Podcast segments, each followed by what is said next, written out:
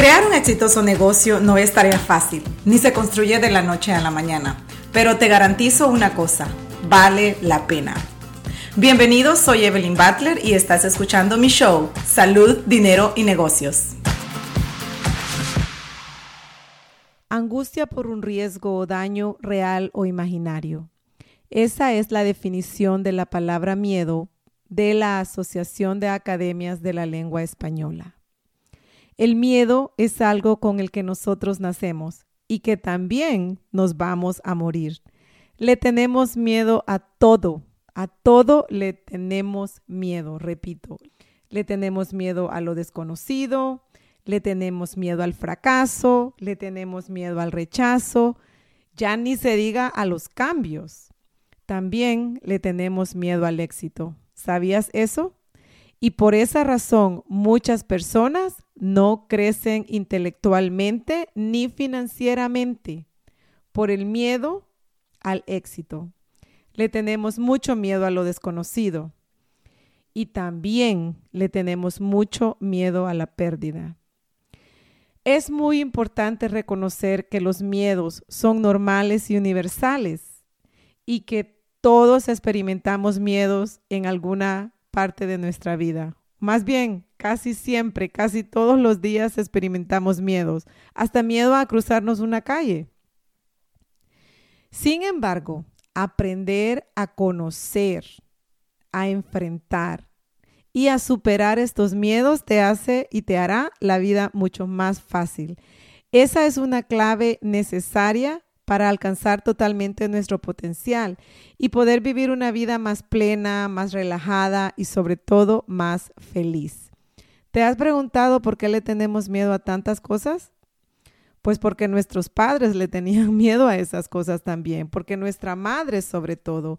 Y todas estas cosas que hemos heredado, que llevamos con nosotros, las llevamos y las aprendimos desde antes de nacer. Por esa razón, es que tenemos que aprender a conocer nuestro cuerpo, nuestros sentimientos, nuestras emociones. Cuando tú te dices a ti mismo, y te hablo por mi propia experiencia, cuando te dices a ti misma, esto me da miedo, ya estás identificando el miedo que tienes. Entonces, ¿qué hacer cuando tú dices, esto me da miedo? Inmediatamente parar, respirar y decir, esto lo puedo hacer. No te enfoques en el que te da miedo, enfócate en el que lo puedo hacer.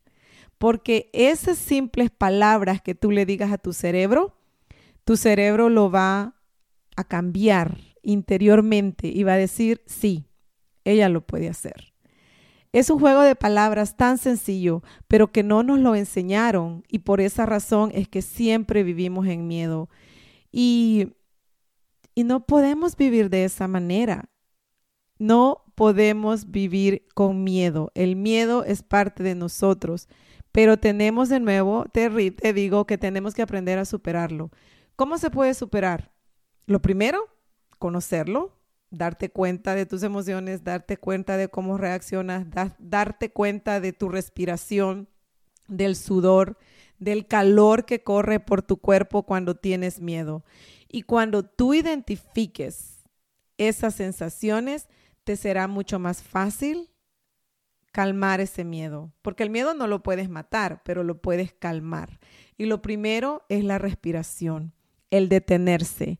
El detenerse es tan importante cuando uno tiene miedo, detenerse un momento, respirar y decir en voz alta, yo lo puedo hacer. Esto no me da miedo. Esto no me va a vencer. Estas palabras mágicas van a cambiar muchas cosas en tu vida y sobre todo te pueden dar mucha paz interior. Como te decía antes, le tenemos miedo a muchas cosas, pero no mencioné una parte vital en nuestras vidas Muchas veces le tenemos miedo a otras personas.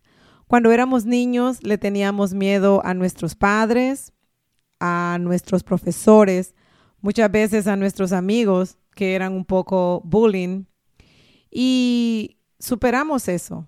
crecimos? Bueno, el miedo a nuestros padres nunca se nos va, por lo menos a mí, aún le tengo miedo a mi madre. Pero cuando llegamos a adultos y nos casamos o tenemos una relación, de alguna manera eso cambia y empezamos a, a tenerle miedo a nuestras parejas. ¿Por qué? Siempre me he preguntado por qué hay muchas personas que le tienen miedo a las parejas. Bueno, muchas veces pues, pues es lógico porque hay muchas parejas abusivas que te ganan el miedo y eso pues eso ya es, ya es otro tema, eso ya es un tema de, de, psicología y, de terapia y de muchas otras cosas en, en, juego. Pero estoy hablando del miedo que se tiene cuando, oh, no puedo salir porque no le puedo decir a mi esposo o a mi esposa o a mi novio o a mi novia. Ese es un miedo muy dañino también, porque no somos felices ni hacemos las cosas que queremos hacer por el miedo de no dañar a nuestra pareja o a nuestras familias o a nuestros amigos, porque muchas amigos o amigas, porque muchas veces estamos en un círculo del cual hemos crecido por muchos años con nuestras amistades y no queremos dejar porque no queremos que esas personas se sientan mal. Tenemos miedo al rechazo de esas personas si nosotros crecemos o al rechazo de nuestras familias si nosotros llegamos a un nivel diferente. Pero yo quiero decirte una cosa, las personas que realmente te aman se van a alegrar por tu superación, por tu éxito tus amigos, tu familia.